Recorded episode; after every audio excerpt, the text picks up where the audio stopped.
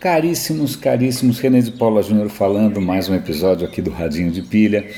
Bom dia, esses passarinhos que você está ouvindo são de mentira, na verdade é um, é um, site que tem umas trilhas meio ambientais, né, para gente, sei lá, para mim eu juro que isso me ajuda a focar um pouco melhor.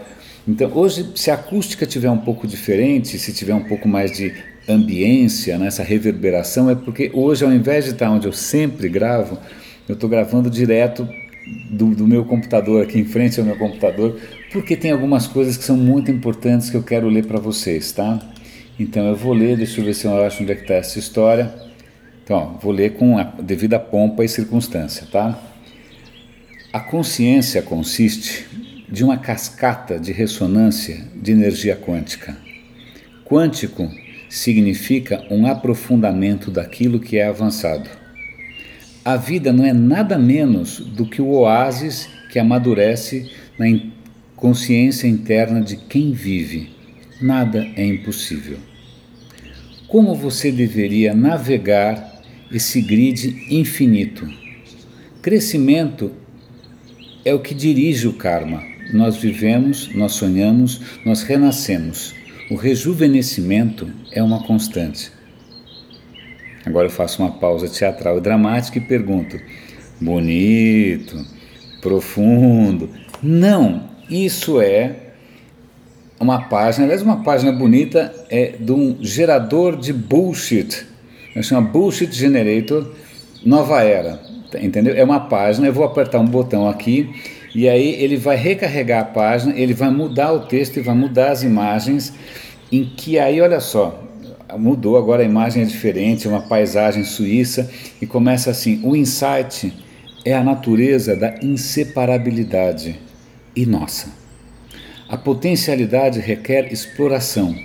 Hoje, a ciência nos conta que a essência da natureza é o bem-estar. Essas palavras todas são geradas automaticamente por um robô que, pelo visto, aprendeu a escrever que nem o Chopra, que é aquele guru da autoajuda e das bobagens e tal. Eu já mencionei essa, esse site antes, eu acho absolutamente hilário, eu vou dar o link para ele, é maravilhoso.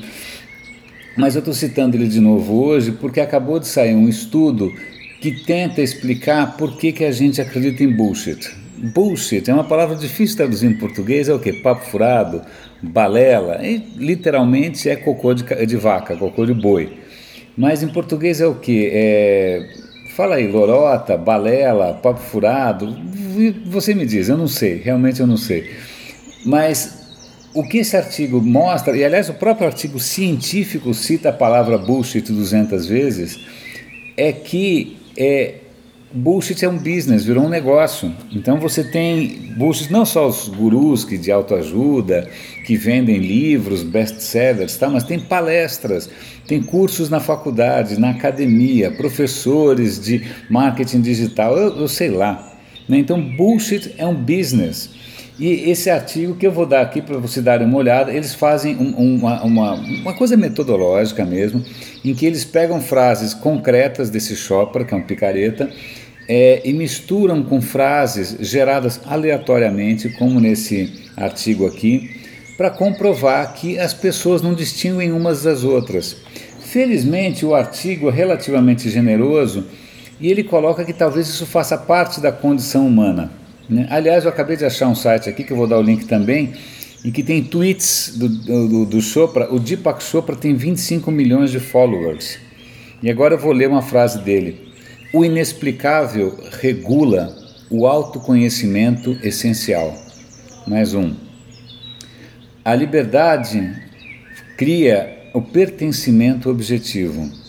Cara, na verdade, eu acho que é uma fraqueza, não é uma fraqueza, mas acho que é, é uma característica do entendimento humano que a gente tende a ver sentido nas coisas. A gente vê uma nuvem, a gente acha que parece um cachorro, um gato, ou seja o que for.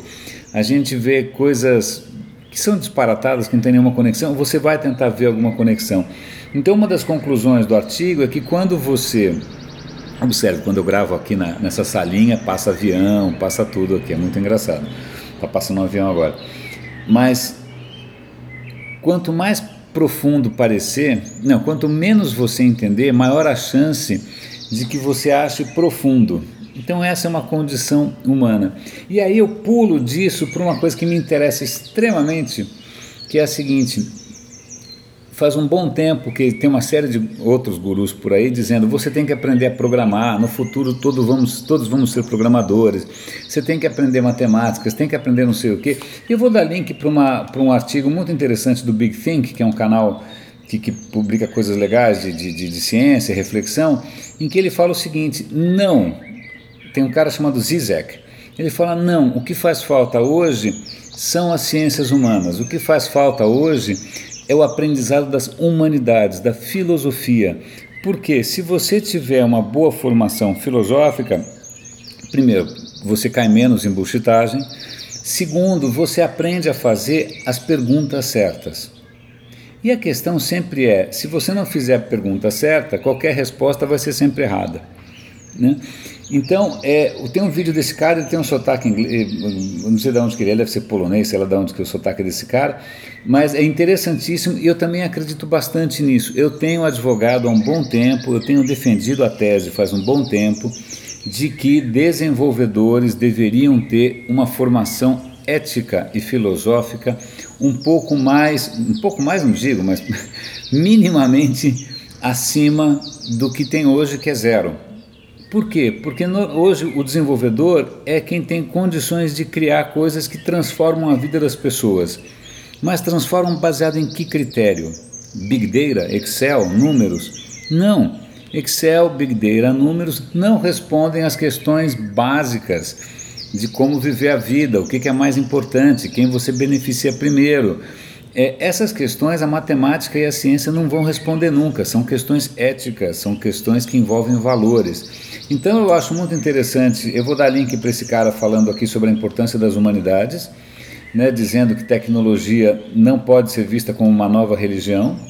E aí, para encerrar, para completar, eu quero mostrar, eu quero dar link também para um projeto que me deixou absolutamente encantado, que é ah, deixa eu ver se encontra. Onde é que eu coloquei esse link? Olha, eu me atrapalhando aqui com esse monte de abas. Mas que é o seguinte: um programa em que eles, é da BBC, junto com Harvard, em que eles pegaram um filósofo e aí eles convidam as pessoas a participarem, né, é, a participarem ativamente, chama o filósofo global, vou ver se eu acho aqui, ah, está aqui, ó.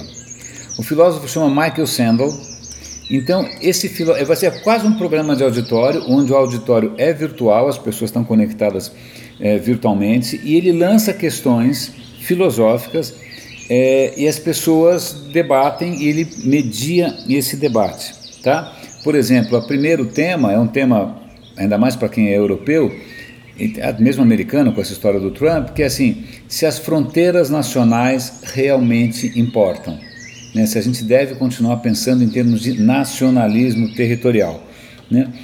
Eu vou dar o link, é fascinante. De novo, ele está tentando ensinar a rapaziada a discutir e a pensar. E aí, para encerrar de vez mesmo, uma reportagem que saiu na Folha de uma juíza americana de 86 anos que resolveu desenvolver um game. Mas não um game onde as pessoas se matam ou qualquer coisa assim. Não, é um game para as crianças perceberem como é que é o processo democrático nos Estados Unidos. Então eles transformaram todo aquele processo que é complicado para quem é estrangeiro num game para as crianças começarem a se familiarizarem com as questões do debate, da discussão, da ética, da política, da sociedade. Então, usando tecnologia para que as pessoas se aproximem de novo das questões humanas, das questões sociais, que sempre, sempre, sempre são espinhosas, sempre, sempre, sempre dão trabalho mas que não tem como escapar, faz parte da nossa natureza humana.